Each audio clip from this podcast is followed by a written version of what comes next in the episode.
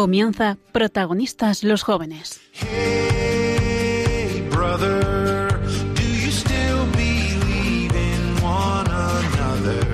Hoy con cursillos de cristiandad. Hey, sister,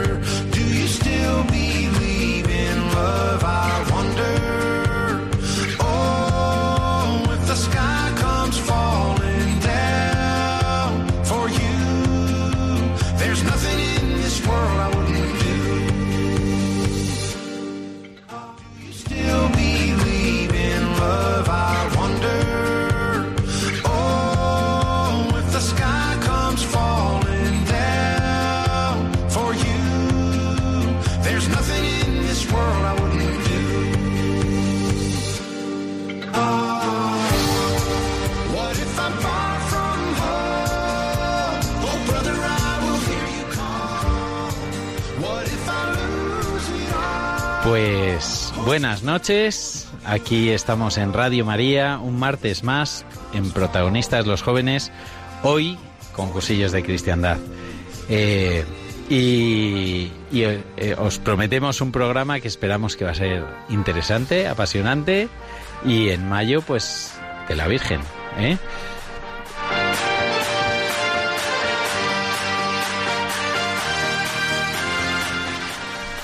Y para hacer el programa estamos aquí, Elena. Hola, buenas, noches. Elena. ¿Qué tal, Irene? Hola, buenas noches a todos. Buenas noches. Y como invitado sorpresa, que no es sorpresa, viene Juan. Buenas noches, Juan. Hola, buenas noches a todos. Pues, pues aquí estamos. Eh, hoy en el programa, ¿de qué nos vas a hablar, Elena? Yo voy a hablar de las reglas de discernimiento de San Ignacio, pero de la segunda semana, que el otro, el otro día me quedé con ganas de terminar. Un poco más. Sí. ¿Y tú, Irene? Pues mira, yo como en ediciones anteriores de este programa, vengo con algunas pinceladas de la actualidad de la vida de la Iglesia en el último mes. Qué bien. Y Juan viene a hablarnos de, de lo que Dios hace en su vida. Hey,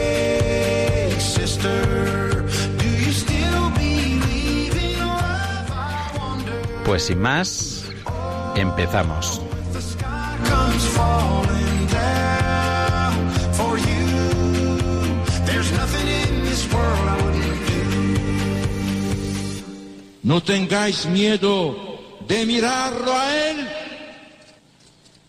Mirad al Señor. Vosotros tenéis sed de vida eterna.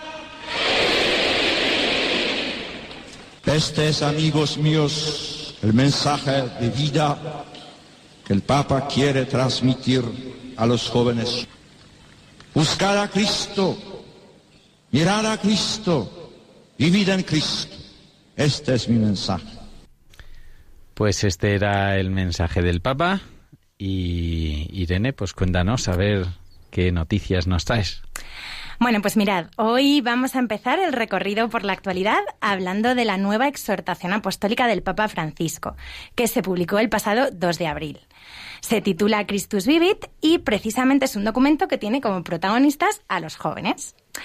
En ella el Papa refleja el resultado del Sínodo sobre los jóvenes que se celebró en octubre de 2018, recogiendo las propuestas más significativas que se hicieron en él. Y se dirige especialmente a los jóvenes, pero también al mismo tiempo a todo el pueblo de Dios. Porque, según dice, la reflexión sobre los jóvenes y para los jóvenes nos convoca y nos estimula a todos. Hay que decir que no es un documento corto, ¿eh? Tiene 299 puntos distribuidos en nueve capítulos, pero se puede encontrar en Internet en todos los formatos para poder descargarlo en el móvil, tablet, ebook o donde a cada uno le resulte más cómodo. Incluso la editorial Publicaciones Claretianas lo ha publicado en formato revista, con índices y fotos y todo, muy chulo. Dicho esto, también es verdad que esta exhortación apostólica mezcla puntos que son más bien recomendaciones sobre pastoral juvenil con otros que son mensajes directos para los jóvenes. Así que también hay por delante una tarea para las parroquias, congregaciones y movimientos de guiar a sus jóvenes y ayudarles a captar lo que el Papa les quiere transmitir. Pero bueno, ya se pueden encontrar en internet muchos resúmenes también, ¿eh? que recogen los puntos más destacados de la Christus Vivit. A mí, personalmente, no me gusta hacer spoilers, así que solo os voy a adelantar algunas cositas muy, muy breves, ¿vale? La más importante, que el eje central de la exhortación está en el capítulo 4, donde se encuentra el gran anuncio para los jóvenes, conformado por tres grandes verdades, que según el Papa todos necesitamos escuchar una y otra vez. Que Dios te ama, que Cristo te salva y que Él vive. Y este anuncio concluye con un recordatorio fundamental, que el Espíritu da vida. Así que en este punto el Papa lanza tres preguntas. ¿Necesitas amor? ¿Buscas intensidad? ¿Buscas pasión? Y contesta, pues invoca cada día al Espíritu Santo, para que renueve constantemente en ti la experiencia del gran anuncio. Casi nada. Y bueno, aparte de esto, eh, nada, solo me queda contaros que esta exhortación apostólica trata muchísimos temas de especial interés para los jóvenes, ¿vale? Como el uso de medios digitales, la sexualidad, el discernimiento de la vocación. Y además tiene llamadas, yo creo que muy potentes. A mí, por ejemplo, me llama la atención la de ser protagonistas de la revolución de la caridad y del servicio. Y por último, el Papa Francisco invita a los jóvenes a correr más rápido que los lentos y temerosos. Y termina con este mensaje. Cuando lleguéis donde nosotros todavía no hemos llegado, tened paciencia para esperarnos. Qué guay. Muy chula, ¿verdad? Oye, me han entrado ganas de leérmela. Qué bonito. Hay que ponerse manos a la obra, ya la tenemos ahí disponible. Bueno, y nada, sí es verdad que la publicación de la Christus Vivit es la noticia más importante del mes de abril. Hay otra que a mí me ha llamado mucha la atención, me ha parecido muy mona, y es la visita de la reina Leticia al monasterio de las monjas dominicas de Lerma, en la provincia de Burgos. Bueno, la cuestión es que el 11 de abril la reina tenía programada una visita a Lerma, ¿vale? Para la inauguración de una exposición. Y entonces, como las dominicas son monjas contemplativas y no podían salir del monasterio, se les ocurrió ponerse en contacto con Zarzuela para invitar a la reina a que pasara a verlas, así, por ejemplo. Pero bueno, desde Casa Real, en principio les contestaron diciendo que esto no iba a ser posible. Sin embargo, ese mismo día, pues así improvisadamente, de pronto, les dieron la sorpresa de que finalmente doña Leticia sí que iba a ir a visitarlas. Y nada, la reina estuvo un rato con ellas, se hicieron fotos, ella les dio la gracia- las gracias por la labor que hacen y tal. Y bueno, como no pasa todos los días que la reina aparezca así casi sin avisar en un convento de clausura, pues lógicamente muchos medios de comunicación se han hecho eco de esta historia.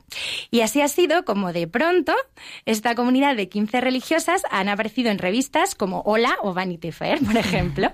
Así que nada, la verdad es que las dominicas de Lerma ya son conocidas por muchos cristianos, porque desde hace unos años todos los días difunden por redes sociales lo que ellas llaman el reto del amor, que es un pequeño relato que concluye con una reflexión a través de la cual invitan, como ellas mismas dicen, a vivir de Cristo. Pero quizá de esta forma es verdad que hayan podido llegar incluso a otras personas alejadas de Cristo y de la Iglesia. Y bueno, yo también la verdad es que me pregunto cómo saldría de allí la reina Leticia, ¿eh? porque la verdad es que tiene que ser una experiencia muy especial visitar a esta comunidad de dominicas. ¿Vosotros las conocéis? ¿Habéis escuchado alguna vez, habéis recibido alguna vez esto del reto del amor? Bueno, el reto lo recibo todos los días, pero es que además Como las casi todos, conozco yo en creo. persona algunas. ¿En serio? Sí, Ahí sí. va. No sé si sabías que Sor Leticia, que es un poco la, bueno, es la maestra de noticias, fue campeona de España de esgrima. A tope, juvenil. no tenía ni idea, Sí, sí. qué bueno. No, conocerlas es muy interesante. Tiene sí, que sí. ser una pasada, sí. Pues nada, la reina yo he tenido esa suerte, a ver si somos los siguientes. bueno, y a todo esto he dicho antes, no sé si os habéis percatado, que doña Leticia estaba en Lerma para la inauguración de una exposición. Y voy a aprovechar la, la excusa para hablaros también un poquito de esta exposición, ¿vale? Porque se trata de las edades del hombre. Que para quien nunca haya oído hablar de ello, las edades del hombre es una fundación que está dedicada a la conservación y difusión del patrimonio artístico de las 11 diócesis de Castilla y León, con el fin de servir a la evangelización. Entonces, su actividad principal consiste en la organización de exposiciones de obras de arte religioso, las obras de arte religioso que conforman este patrimonio. Entonces, desde 1988 han organizado ya 23 exposiciones que han recibido alrededor de 11 millones de visitantes. No está mal. La mayoría en Castilla y León, pero es verdad que también en alguna ocasión incluso fuera de España. Han estado incluso en Amberes o Nueva York.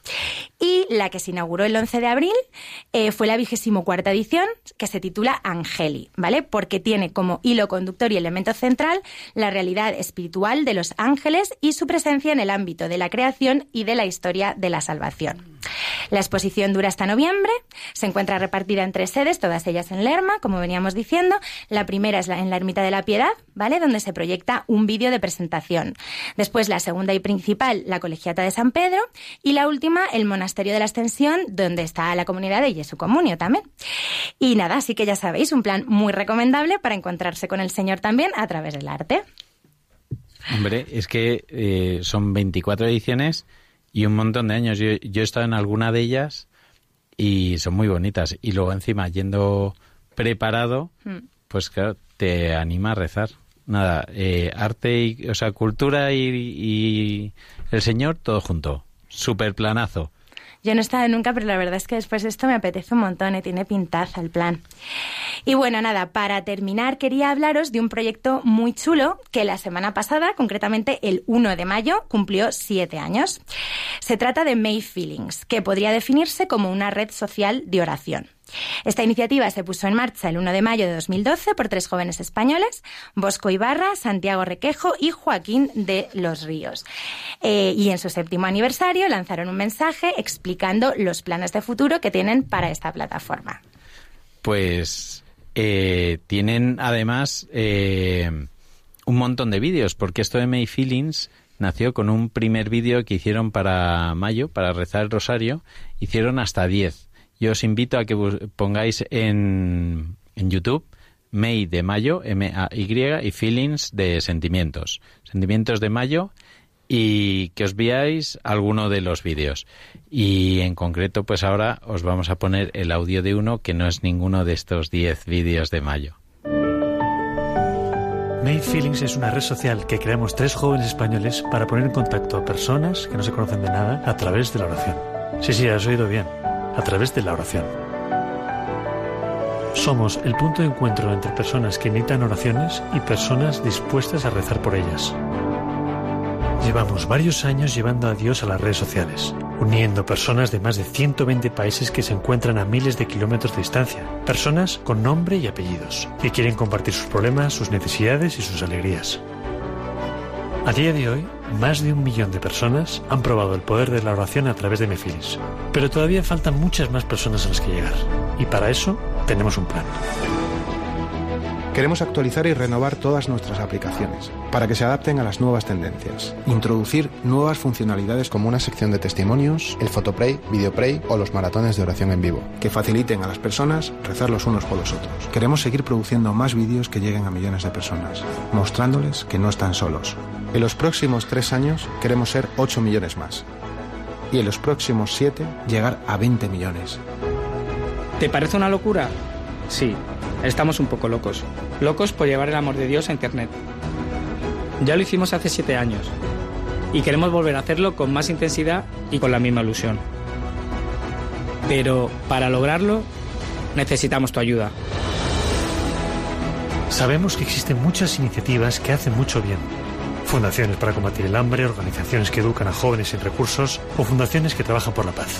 Yo voy a rezar por ti. Pero, ¿es la oración menos importante? Juan y voy a rezar por ti. Igual tú tienes amigos y personas queridas que ya rezan por ti cuando lo necesitas. Pero ¿qué ocurre con la gente que no tiene esa suerte? Por nuestro Señor te prometo que rezaré por ti. La Fundación My Feelings tiene la misión de que no haya nadie en el mundo huérfano de oración.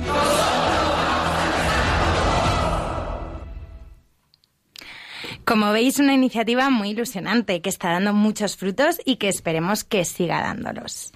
Y con esto despedimos ya la sección de actualidad, pero en junio volvemos con más noticias y novedades. Pues muchísimas gracias, Irene. Os invitamos a todos a descargaros la aplicación que os va a ayudar a rezar por otras personas y a que por otras personas recen por vosotros. Y eso es muy bonito, saber eh, que alguien que tiene un problema concreto que tú vas a saber, eh, puedes rezar por esa persona y ayudarle a, a pasarlo, darle fortaleza.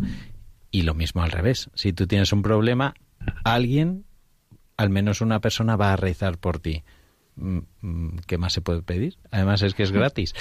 Eh, pues nada, descargarosla a todos.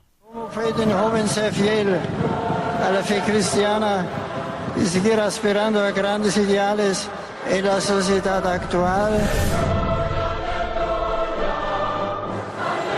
Jesús nos da una respuesta a esta importante cuestión. Como el Padre me ha amado, así os he amado yo. Permaneced en mi amor.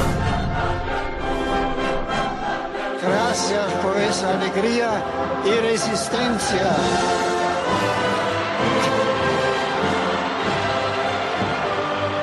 Vuestra fuerza, vuestra fuerza es mayor que la lluvia.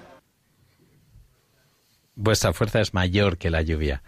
Pues, pues nada, háblanos de San Ignacio, Elena. Bueno, buenas noches. Eh, para poner un poquillo en contexto, primero, eh, el que no sepa lo que son las reglas de discernimiento de San Ignacio de Loyola, San Ignacio de Loyola fue un santo que creó los ejercicios espirituales famosos, ignacianos, y de ahí eh, se sacan las, las, reglas de discernimiento. Bueno, las reglas de discernimiento son como, por así decirlo, formas de conocer al Señor, cómo actúa Dios y cómo actúa también el demonio para poder discernir pues en qué momentos puede ser que nos esté atacando una tentación importante o sea el Señor el que nos está hablando eh, y también poder pues si también si tenemos algún problema como habías dicho además de rezar poder atacarlo ahí fuerte con la oración y con y con el Señor de la mano eh, la primera regla de la segunda semana habla de que Dios eh, que es propio de Dios dar alegría y dar gozo, y que el demonio lucha contra todo eso haciéndote creer que esa alegría y ese gozo de Dios es mentira. Y yo, bueno, leyendo esto me acordaba mucho de tantas veces que pues a lo mejor me he ido a una convivencia y vuelves súper emocionado y te crees que ha sido mentira o de repente te atacan los pensamientos de, bueno, igual te has emocionado un poco, pero no es para tanto. Y, no, no, no, esto es propio del demonio, hacernos creer que, lo que lo que vivimos de cara a Dios es mentira.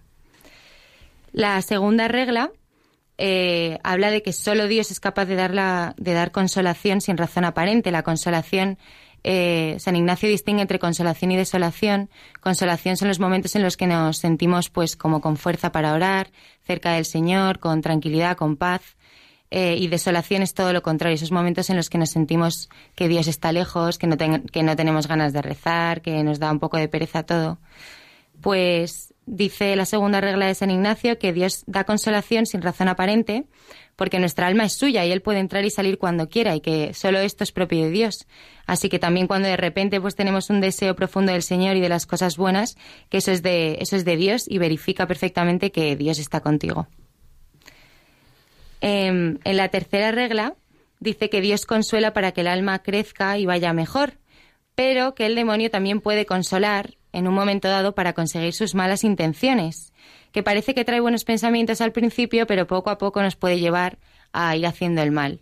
Esto es lo que habla un poco en la tercera y en la cuarta regla y lo une un poco con la sexta cuando dice que si vivimos algo de esto, eh, pues de que nos, hemos dejado de engañar por el demonio en alguna situación o que pensábamos que algo era bueno y al final ha acabado teniendo unos frutos malos, que aprendamos de esos momentos que hemos vivido para, para no volver a caer en la próxima. Em, las la quinta regla dice que las cosas de Dios tienen que tener un principio, un medio y un fin bueno. Que si el principio, el medio y el fin son buenos, es de Dios. Ahora, si se desvirtúa en algún momento, si el principio mal, si el medio mal o si el fin no es bueno, eso no, no viene de Dios o en algún momento ha entrado el demonio a dañar esa situación. Si alguno de estos, de, pues eso, principio, medio y fin está dañado, pues nos quita la paz, nos perturba, nos inquieta de una manera negativa, pues debemos preguntarnos de dónde vienen nuestros pensamientos, qué tengo que hacer para llevarlo a cabo y a dónde me lleva, y ver si realmente los tres pasos son, son de Dios. Yo creo que esto es algo muy, muy, muy importante a la hora de tomar decisiones. Em, en la, la séptima regla, porque la sexta, bueno, ya he comentado, la séptima dice que los que van de bien en mejor o sea, las personas que, pues, que intentan ser santas, seguir la voluntad de Dios, que Dios los toca suavemente, como gota de agua en esponja, dice, y que el demonio como gota de agua en piedra. Como que de alguna manera si tu casa está preparada para está el Señor dentro de ti, la presencia de Dios es mucho más suave porque es su casa, al final es su hogar y él puede entrar y salir y como quiera, pero el demonio cuando entra se hace notar y dice que es como gota de agua en piedra.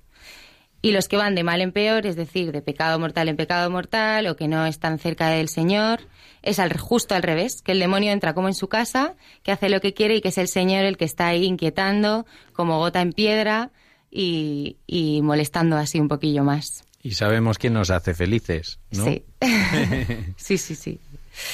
Yo también creo que por eso hay conversiones tan fuertes. O sea, las personas que están tan alejadas eh, del Señor, de repente, cuando, cuando conocen a Dios es como todo un acontecimiento en su vida, ¿no?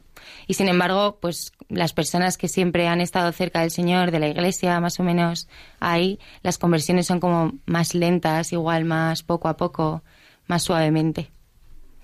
Y bueno, ya para terminar, habla de la octava regla que dice que hay que tener discernimiento también en las decisiones que se toman después de los momentos de consolación, porque hay veces que puede ser, pues eso, que salimos a lo mejor de una convivencia súper emocionados o de un retiro o de alguna, experiencia que nos ha tocado mucho el corazón, estamos en un momento de consolación, pero pasado el tiempo esa consolación se pasa y tomamos decisiones pensando que eso es lo bueno que quiere Dios para nosotros, porque tal, porque cual, cuando realmente no podemos estar 100% seguros, porque hayamos tenido un momento espiritual muy bueno, no quiere decir que, pues que ya todas las decisiones que vayamos a tomar el resto de nuestra vida vayan a ser las acertadas y las que Dios quiere.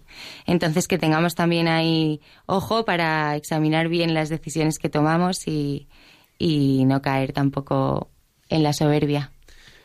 Para eso ayuda a estar cerca del Señor. Sí. ¿eh? Si uno busca al Señor y, y, todos los días tiene un ratito y habla con Él, pues al final ayuda a tomar buenas decisiones. Y de la. Virgen María. Yo, por lo menos, la experiencia que tengo es que el rezo del rosario para esto es mano de santo. Hombre.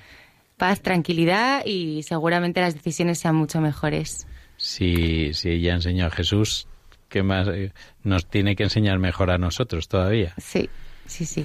Pues muchísimas gracias. Nada, a vosotros. Hasta el mes que viene. Hasta el mes que viene. Id al mundo entero y anunciad el Evangelio a toda la creación, dijo Jesús a sus discípulos. También hoy el Señor quiere que seamos misioneros bajo el manto de la Virgen, Reina de los Apóstoles.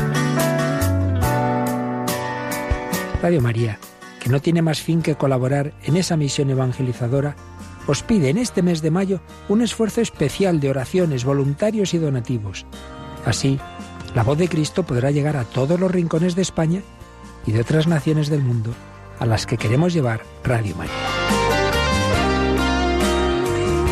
Puedes informarte de cómo colaborar llamando al 91 822 8010 o entrando en nuestra página web radiomaria.es. Apóstoles y misioneros del mundo con Radio María.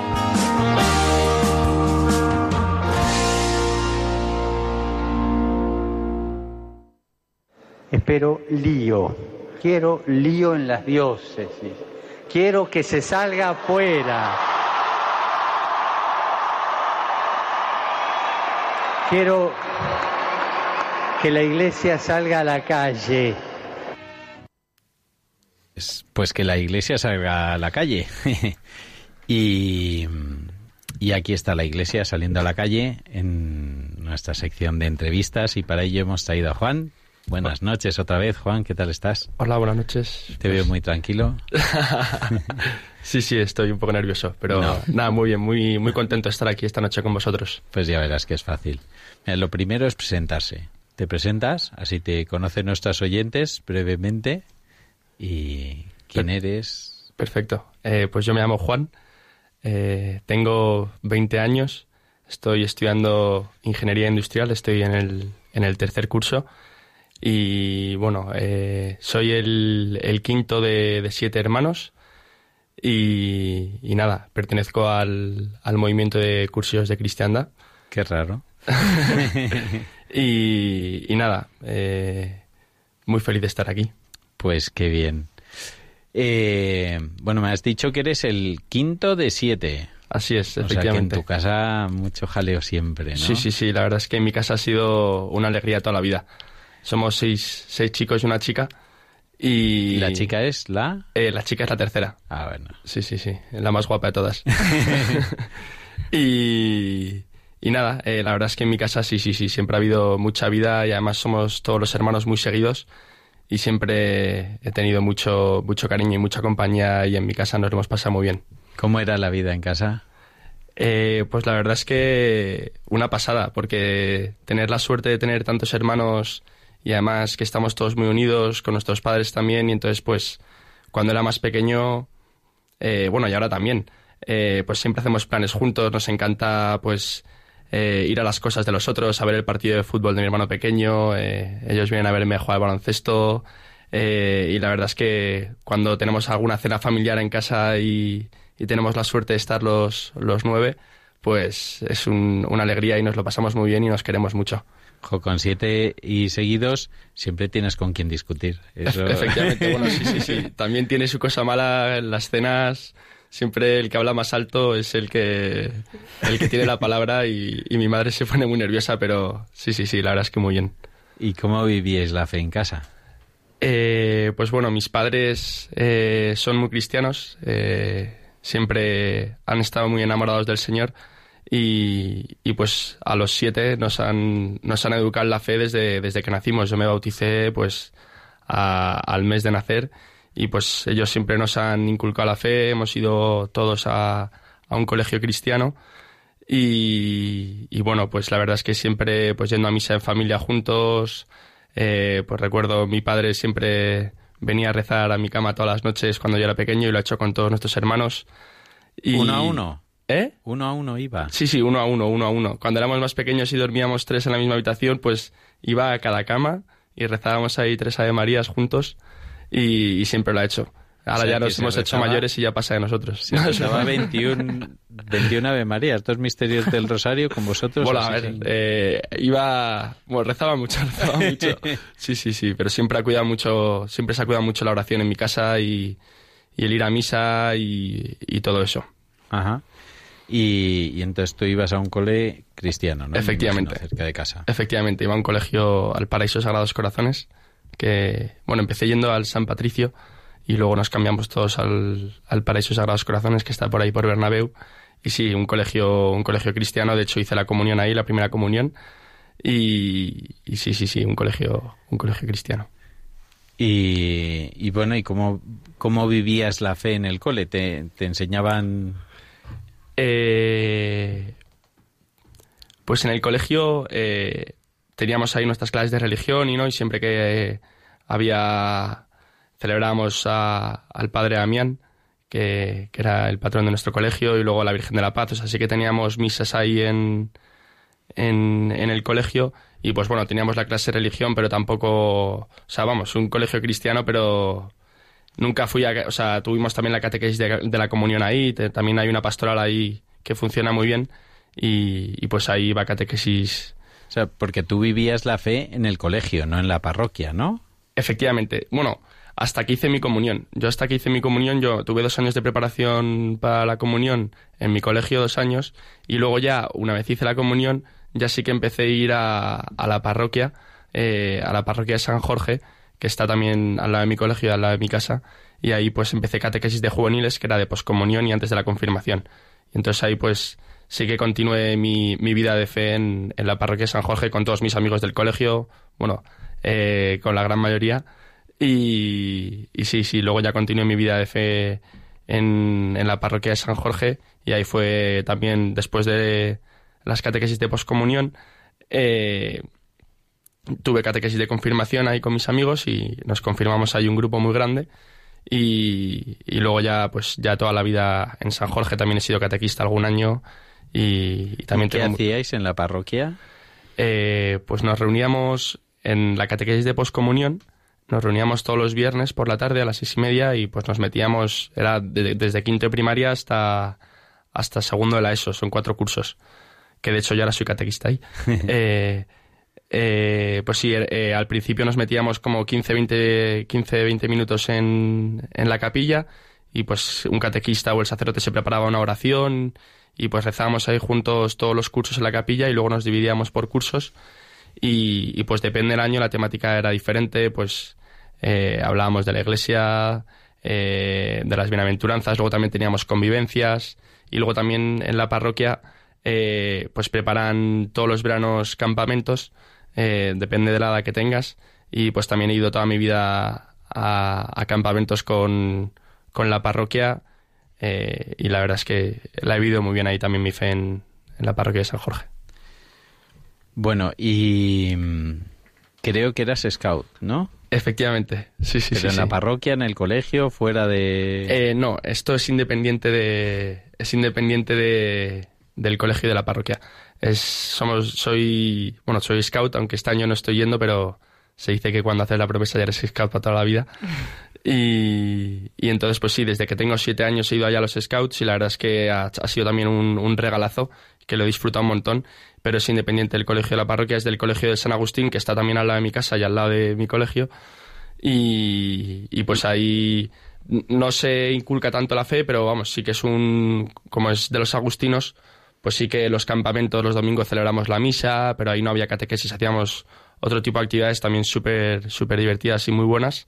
Y, y sí, sí, en los scouts he ido toda mi vida y la verdad es que también me, me ha ayudado. ¿Cómo acabaste ahí? ¿Por uno de tus hermanos mayores o como...? No, por eh, mis padres. Eh, un amigo de, unos amigos de mis padres que eran, que eran scouts, o sea, bueno, que tenían sus hijos eh, en los scouts y luego mi madre también siempre desde pequeña quiso ser scout y pero no se metió y, y entonces pues eso a, ta- a través de un amigo de mis padres que les habló de este grupo scout que es muy bueno y, y, pues ahí nos metemos nos metimos todos los hermanos primero el mayor y, y uno tras de otro y la verdad es que una pasada Y bueno, y así va tu vida, ¿no? ¿Te confirmas? Efectivamente, eh, pues eso, eh, una fe también heredada de mis padres, ¿no? Eh, muy buena, que pero yo tampoco era muy consciente, ¿no? Cuando yo hice la primera comunión, tampoco era, era muy consciente de lo, que, de lo que hacía, ¿no? Pues sí, lo hacía porque mis padres decían que era bueno y yo veía que se hacían cosas buenas y, y sí que me ayudaba, pero, pero fue cuando empecé a ir a la parroquia de San Jorge, eh, en las catequesis de confirmación y en los campamentos de los que he hablado antes, que nos íbamos en verano, que ahí pues sí que sí que hubo un cambio en, en mi fe porque en esos campamentos sí que pues celebrábamos misa todos los días, teníamos catequesis, eh, pues estaba el Señor en el centro del campamento y la verdad es que era una pasada y, eso sí que me hizo ver a mí, ¿no? El, joder, aquí hay algo, aquí hay algo muy bueno y, ya pues empecé a, a vivir mi fe, ya no tanto porque mis padres me obligaban o, o me recomendaban, sino porque yo veía que, que había algo, algo bueno y, que yo era muy feliz en esos campamentos y, y en la catequesis de, de confirmación. Y me confirmé ahí en, en la parroquia de San Jorge, yo bastante consciente de, o sea, disfruté mucho el sacramento de la confirmación. Y... ¿Hace cuánto? Eh, pues hice la confirmación en segundo de bachillerato, que el día de mi cumple además fue... Mira, qué regalo. Sí, sí, un buen regalo. Eh, fue pues en segundo de bachillerato y ahora estoy en tercero de carrera, pues hace cuatro años me confirmé. Con 16. Con 16, efectivamente. Y dices que fue un día muy especial. Sí, fue un día, fue un día especial, fue un día especial. Además, el- lo que es la celebración la disfruté mucho y, y, y me gustó mucho. Ahí ya empecé a, a, a cambiar un poco mi visión sobre la fe y sobre, sobre Jesús.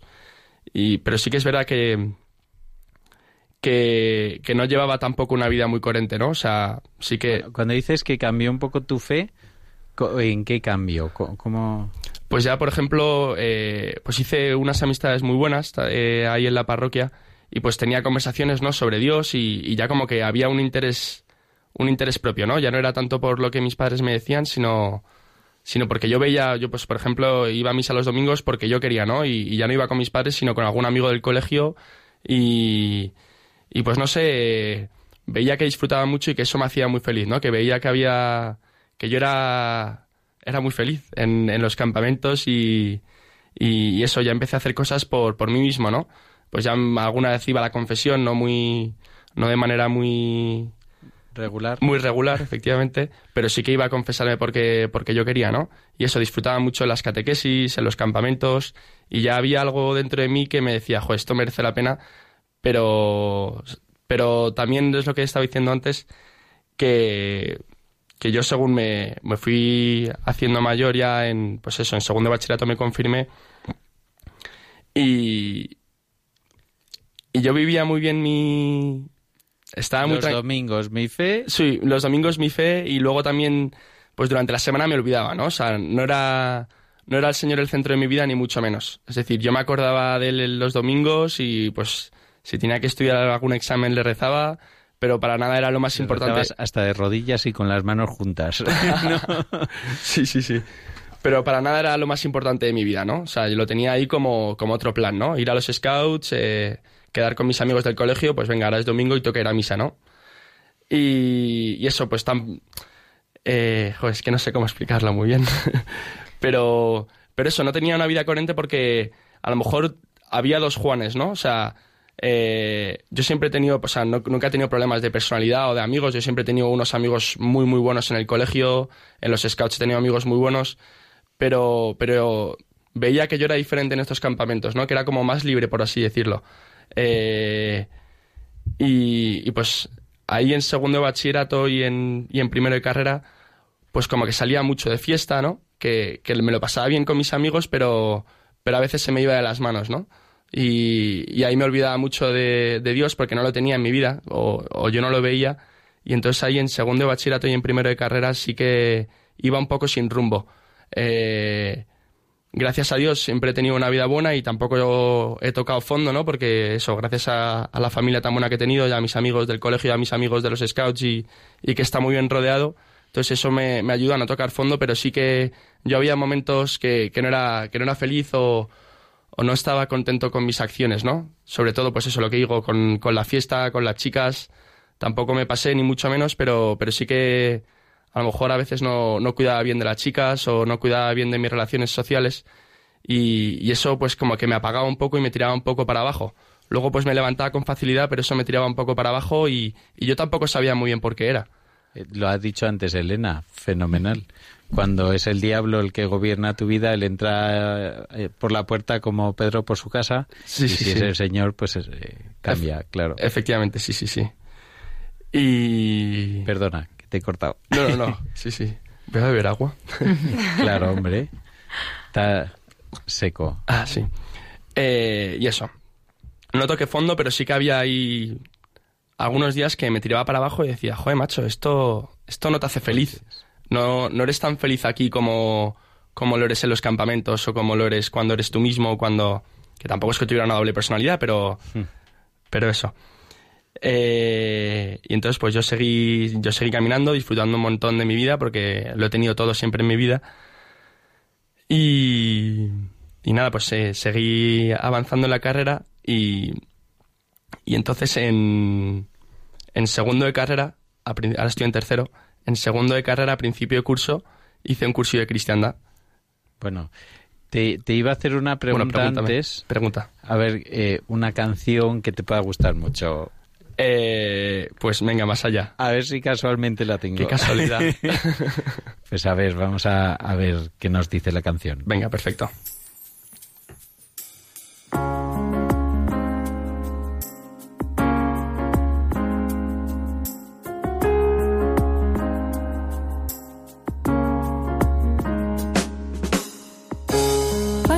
Amor no sea un sentimiento, tan solo un deslumbramiento pasajero. Para no gastar mis palabras más mías, ni vaciar de contenido mi te quiero. Quiero hundir más hondo mis raíces en ti y cimentar en solidez este mi afecto. Pues mi corazón que es inquieto y es frágil, solo acierta si se abraza tu proyecto.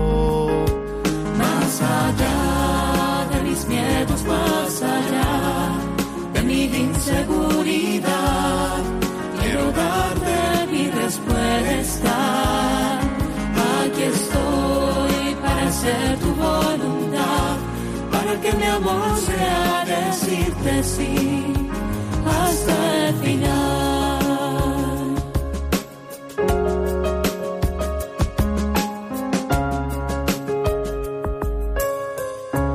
Dame a comprender, Señor, tu amor tan puro, amor que persevera en cruz, amor perfecto.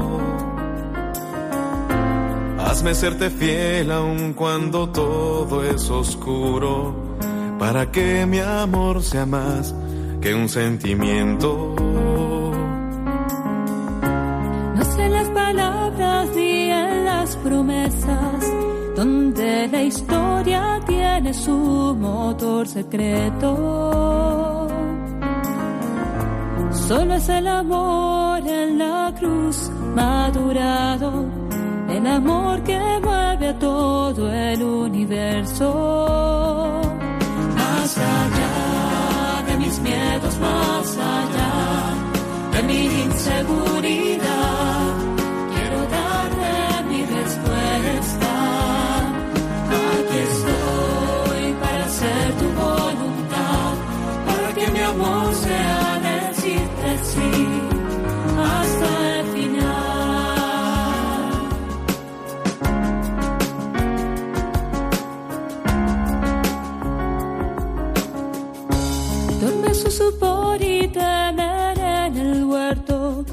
y sus amigos acompañan al maestro.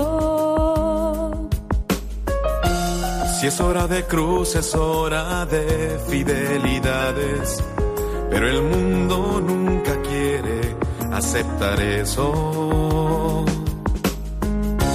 Pongo mi pequeña vida hoy en tus manos sobre inseguridades y mis miedos. Y para no hacer mi querer sino el tuyo, hazme en Getsemaní fiel y despierto. Más allá de mis miedos, más allá de mi inseguridad,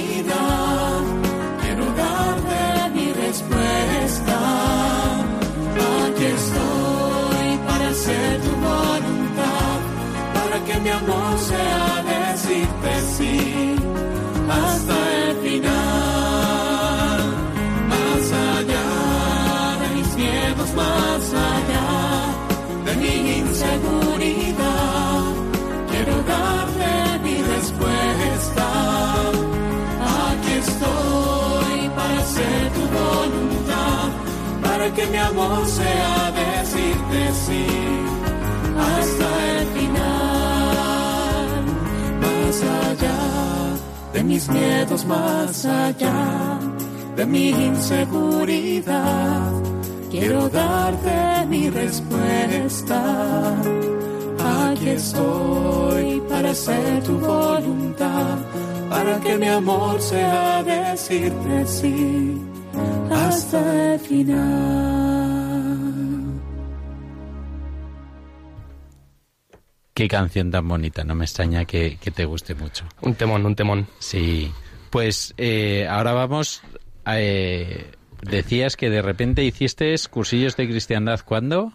Eh, lo hice en diciembre de 2017. ¿Quién te invitó? Me invitó mi padre. ¿Tu padre? Mi padre me invitó a hacer el cursillo. Anda. Bueno, aquí nos van a perdonar nuestros oyentes porque, claro, somos cursillistas y hablamos de lo que hemos vivido, que es lo que le pasaba a los primeros apóstoles. Entonces, claro, tenemos que hablar de cursillos. ¿Y qué pasó en ese cursillo? Eh, pues la verdad es que fue un punto de inflexión ese cursillo.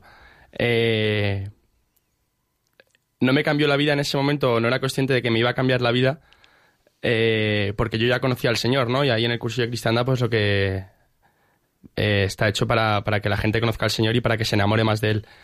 Y, entonces yo, yo, ya le conocía, entonces tampoco fue un impacto así tan grande, ¿no? Pero sí que en el cursillo eh, me di cuenta, ¿no? Que, que, había algo más, ¿no? Que, y recordé, ¿no? Eh, que podía ser mucho más feliz y que, y que yo estaba llamado para algo mucho más grande. Para vivir pues la vida en plenitud, ¿no? Y, y que y era consciente de que yo podía ser mucho, mucho más feliz. Y, y, y, es que me di cuenta que era un poco tonto, ¿no? Porque yo, yo, ya, yo ya sabía lo que tenía que hacer, ¿no? Y lo que me habían enseñado toda mi vida. Pero claro, es que esto es algo hasta que no lo vives y hasta que no eres consciente, eh, pues, pues eso. Entonces, eh, a raíz de mi cursillo yo dije, joder, yo quiero, yo quiero tomarme esto en serio y yo quiero, yo quiero ser feliz de verdad. Y sé que lo puedo ser y entonces yo salí de ahí diciendo yo quiero ser como esta gente, ¿no? Que me he encontrado en este cursillo y como, porque yo antes del cursillo pues tenía ahí como en mente que el cristiano era así, pues el tío aburrido o el tío que no tenía más que algo, nada más que hacer con su vida, ¿no? Y, y joder, me di cuenta de que no, de que es que al final eh, es de lo que va la vida. Eh, y entonces, claro, vi a una comunidad y a, y a gente de mi edad, a gente joven, a gente que le gusta lo mismo que a mí, que es pasárselo bien con sus amigos y, y hacer buenos planes y divertirse y, y hacer las cosas bien y encima que están enamorados del Señor y, y es que se les veía diferentes, ¿no? Se les veía felices y, y, y muy bien, ¿no? Entonces, pues eso, eh, empecé a, a caminar ahí con la comunidad de cursillos. Perdona, ¿qué tenían ellos que no tuvieran tus amigos? Porque es como que hablas distinto de los que conociste Sí. en cursillos de tus amigos. Sí, sí, sí, buena pregunta.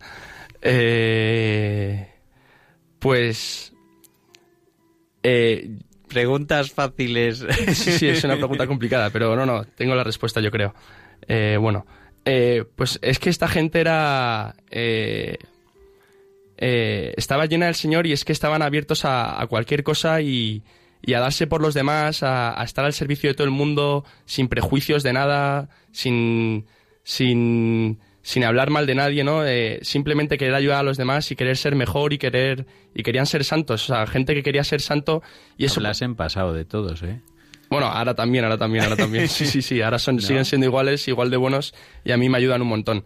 No, yo ha le- hecho dos años solo, o sea que... ¿Eh? Que ha hecho solo dos años. Sí, sí, un año y medio, sí, sí, es que jo, este año ha sido largo. Eh, Y además hablas como si no conocieras a nadie de ese cursillo que estuviera aquí a tu lado, ¿eh? eh, vale, sí, tengo aquí a mi derecha a Elena, una chica muy guapa eh, que hizo el cursillo conmigo y me ha dicho desde el principio, oye, di que hiciste el cursillo conmigo, no sé qué. Claro, es que... Yo lo he oído, sí. Que no, no, sí, sí, la verdad es que Elena me ayuda mucho. Y volviendo a tus amigos, Eh, no, mis amigos de, pues, de eso, de otros ambientes, también era gente muy buena y con las cosas muy claras y no era mala gente ni muchísimo menos, gente muy buena. Pero claro, como yo quería compartir, yo quería enamorarme más del Señor, pues a lo mejor este grupo de amigos me ayudaba más, ¿no? Porque, porque claro, con los otros amigos pues me lo pasaba muy bien y hago cosas y sigo quedando con ellos y, me lo sigo pasando muy bien.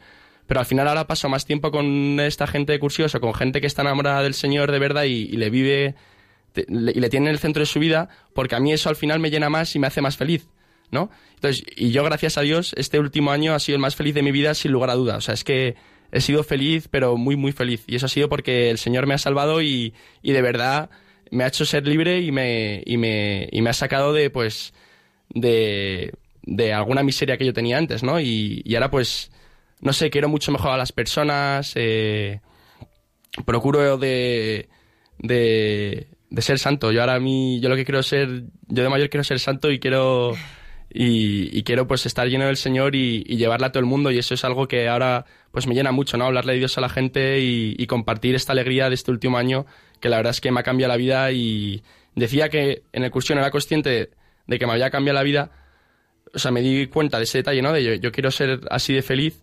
y, ahora miro atrás y digo, joe, pues sí que ha cambiado mi vida y sí que sí que el Señor me, me ha sacado de ahí. ¿y en qué ha cambiado tu vida? Eh, algo que ha sido clave en este en Porque este tú sigues estudiando lo mismo, Sí, sí, yo sigo- sigo- mismos, no he cambiado. en casa. Sí, sí, sigo ¿En qué haciendo- ha cambiado tu vida? eh, el Señor me ha cambiado la vida. Y, y algo que me ayuda mucho a mí es la Eucaristía. Eh, ahora yo pues tengo mucha suerte y doy muchas gracias a Dios por eso porque en mi universidad eh, tengo una capilla ¿no? que está abierta 24 horas, eh, aunque no esté el sacerdote, está siempre abierta y, celebra, y se celebra misa todos los días. Y entonces pues voy a misa en la universidad todos los días, también en descansos de clase paso por la capilla, eh, pues eso, pues tengo mucho más presente al Señor en mi vida y, acudo más a Él y tengo, pues eso, una relación más cercana con Él y, y pues ha sido poco a poco, ¿no? O sea, no ha sido así un cambio muy brusco en mi vida. Yo sigo siendo la misma persona y sigo, pues, siendo igual de igual que siempre. Eh, pero eso, el Señor me ha cambiado la forma de vivir y, y ahora... O sea, es que tengo un montón de cosas en el que digo, jo, es que aquí he sido muy feliz, aquí he sido muy feliz y todo eso ha sido gracias a Dios, ¿no? Y entonces, eh, eso, a mí la Eucaristía, el, el acudir a misa diaria y el, el poder eh, comulgar todos los días, eh, el acudir a la, a la confesión pues cada dos semanas y, y eso, y el sentirme amado por el Señor, pues con todos mis amigos de, de cursillos, por mi familia, por mis amigos que tampoco creen tanto, ta- también me siento muy querido por ellos y siento que el Señor me hace un montón de regalos y, y, eso, lo he dicho a lo mejor ya 200 veces, pero que me hace muy feliz. Bueno, es que mm, cuando has empezado a hablar de tu vida desde el cursillo, es que te ha cambiado el tono. en serio. O sea, te has venido más arriba y se Mm. te nota esa felicidad. Sí, sí, yo me vengo y eso tiene fácil. que salir en algún lado, ¿no? O Sí, sea, sí.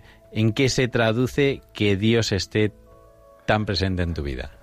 Eh, vale. Eh, venga, voy a. eh, yo siempre, ¿vale? Eh, en estos, en los campamentos de los que he hablado antes, que iba a la parroquia los veranos, pues a mí los sacerdotes me llamaban mucho la atención, ¿no? Yo veía a los sacerdotes, ¿no? Y veía gente que era gente buena, ¿no? Y me gustaba mucho lo que hacían, ¿no? Porque a mí me ayudaba mucho. Entonces, pues empecé a hablar con ellos, ¿no? Y, siempre he tenido mucha relación con los sacerdotes y, he tenido muy buena amistad con ellos, ¿no? Y entonces yo un día me pregunté en un campamento y en, estos campamentos, ahí en, segundo bachillerato, dije, joder, y esto de ser sacerdote, ¿no? O sea, no es gente, no, es gente que esté loca ni gente diferente a mí, ¿no? Entonces yo ahí dije, joder, a lo mejor el Señor me llama a ser sacerdote. Eh, pero yo no, como yo no tenía en ese momento de mi vida al Señor tan presente en mi día a día, pues eso, pues al final pues tenía ese... Hiciste un Matrix, ¿no? Sí, sí, sí, sí. para sí. atrás y pasó el señor por ahí. Efectivamente, efectivamente. Yo, yo le evitaba, yo decía, no, no, estoy muy bien aquí con mis amigos, estoy muy bien aquí con mi vida, soy feliz y, y deja, deja de meterte en líos, que, que a ti te gustan mucho las chicas. y, y entonces, eh, pues ahí empezó un poco el, el decir, joder, esto del sacerdote, pues igual, igual me, igual es para mí. Y, pero no, eh, yo pasaba y lo olvidaba, luego fui a la JMJ de Cracovia, eh, ahí en Polonia. Con Y- cursillos. No, con cursillos no. No, no, no, no, ahí no hice el cursillo, fui con la parroquia. Y entonces ahí tuve un encuentro con el Señor muy fuerte, o sea, así que eh, tuve un momento muy bueno con el Señor y al salir ahí, de, al acabar del, de Polonia, dije, venga, pues voy a hacer el introductorio, que es un año de discernimiento para ver si el Señor te llama a ser sacerdote. Y entonces, nada, empezó el curso, iba a hablar con el sacerdote para poder ir a... para empezar el introductorio. Y dije, y dije, nada, paso, paso, déjate de líos, Juan, y, sigue con la carrera. Y, entonces, pues ya hice mi cursillo y, vi que esto me hacía muy feliz y que realmente me llenaba y me, y me levantaba con una sonrisa todos los días y me acostaba con una sonrisa todos los días por el día tan bueno que había tenido. Y, y entonces, eh, eso, a raíz de cursillo, pues sí, empecé a ir a más a la Eucaristía, empecé a ser más yo mismo y empecé yo a, a, a verme mejor con todo el mundo y conmigo mismo. Y entonces, pues ya, eh, eh, antes del verano, antes del año pasado, yo me quería ir a Lyon a hacer tercero y cuarto de carrera, desde el año pasado estaba en segundo, y, pero también decía, joder, venga, quiero empezar el introductorio en tercero para ver si el Señor me llama a ser sacerdote. Y, y, y entonces... Tercero era este año. Eh, justo, tercero era este año, ¿no? Pero yo quería irme a León, yo quería irme a León y quería irme a León. Y, pero también quería empezar el introductorio porque llevaba mucho tiempo eh, pensando sobre esto. Y, entonces, pues nada, hablé con un sacerdote y me dijo, vete a León. Y yo no me lo esperaba, yo venga a tope. Y empecé a estudiar un montón para irme a León porque tenía que aprobar todas y suspendí una. Y yo ahí diciendo, joder, señor, ¿qué quieres de mí? Y, entonces, pues nada, seguí con la carrera y ahora este último año, eh, pues eso, está muy bien acompañado y muy tranquilo. Eh, y entonces pues eh, he estado caminando con un sacerdote eh, que es formador del seminario y, y, pues he estado hablando con él un montón y súper bien y, y entonces pues hemos ido pues viendo el tema de mi vocación si realmente el Señor me llamaba a ser sacerdote o no. Y, y yo cada vez que pensaba este último año en, eh, pues eso en la capilla de mi universidad cada vez que rezaba decía joder es que esto te hace feliz Juan es que esto cuando piensas en esto cuando rezas esto y cuando te vas ahí a, a Perú, que me he ido a Perú a evangelizar, o cuando ahí es que eres feliz y, y es que, te, es que se- te olvidas de todo, te olvidas de todo y, y estás lleno de amor. Y, y, y entonces pues dije, tío, es que esto es verdad. Y, y es que es lo que decía la canción, ¿no? Yo tenía muchos miedos porque, porque esto no está bien visto y no está...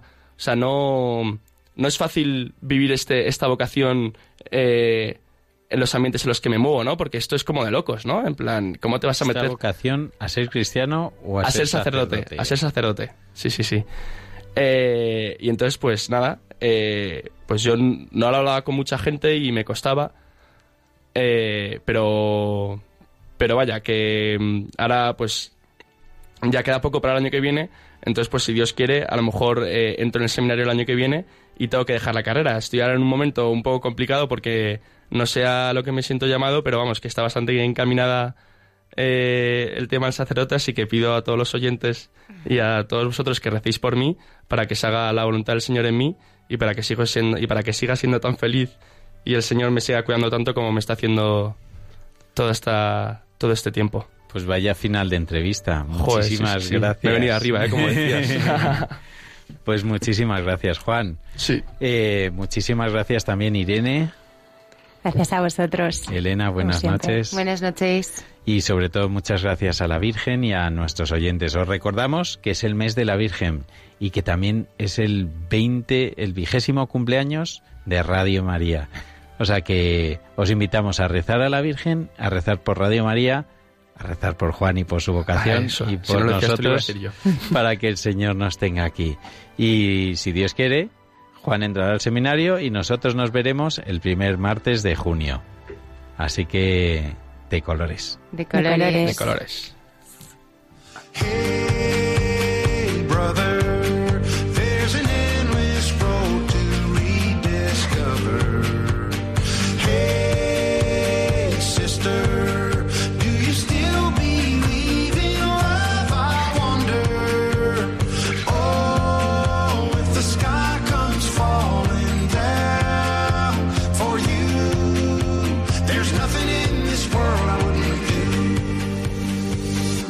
Han escuchado protagonistas los jóvenes, hoy con cursillos de cristiandad.